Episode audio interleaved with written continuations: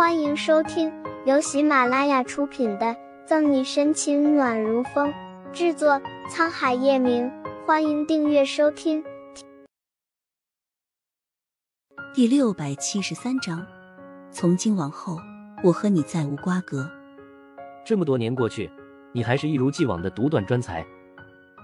叶晨玉弯起一抹嘲讽的弧度。当年若不是你，他又怎么会死？大衣下的拳头紧紧屈在一起，叶晨玉红眸底下隐藏深沉的恨意。心记这道目光，月璇心率加快了下。你你什么意思？莫不是他真的知道什么？什么意思？叶晨玉修长的腿绕过长而华丽的餐桌，指节分明的手拿起橱柜上的一个相框。每天吃饭对着他，你不心虚吗？月璇望去，瞳孔满满缩大。照片上的男人很年轻，样貌竟与叶晨玉几分相似。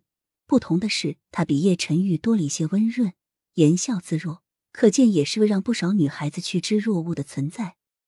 强装镇定，月璇扶住餐桌，稳住自己微微颤抖的身体。你爸爸走了，我也很难过。难过？哈哈！叶晨玉突然大笑着，寒眸猩红。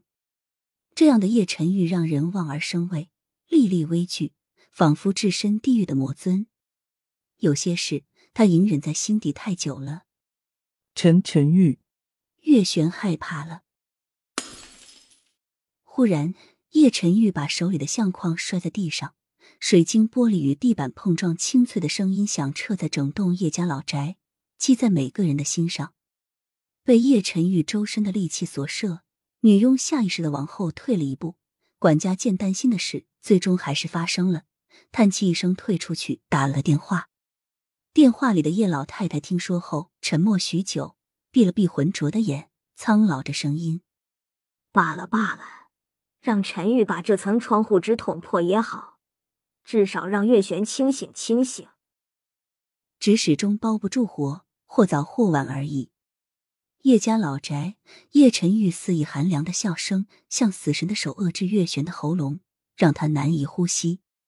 捡起地上的照片，叶晨玉摩挲着上面男人的英俊的眉眼，喃喃：“或许当时他已经知道了，只是不敢相信，以身证明。”叶晨玉的嗓音极轻，仿若说给自己听。月璇却听得真真切切，身体一震。从今往后。我和你再无瓜葛，公司的股份该是你的，是你的；不该你想的，我不会让你染指半分。转着照片，叶晨玉背对月璇，径直朝大门走去。等一下！月璇面色苍白，不死心的大喝：“你知道我为什么要一而再阻止你和沈西的事吗？”如他所料，叶晨玉停下脚步。当初那个警察就是就是沈西的父亲沈震。月璇看明白了，叶晨玉今天来根本不是向他妥协，抛弃沈西，选择左心言，他是来和自己摊牌的。说起来，真是他们沈家的宿命。那时候的沈震也是现在刑侦队的队长。瘫坐在椅子上，月璇讽刺一笑：“你说，如果沈西得知这一切，他还会和你在一起吗？他爸爸可是死无葬身之地，最后连尸体都不全。”回想起那一幕幕。月璇觉得一切都是昨日发生的，那么清晰。他以为自己忘记了，原来不过是在自欺欺人。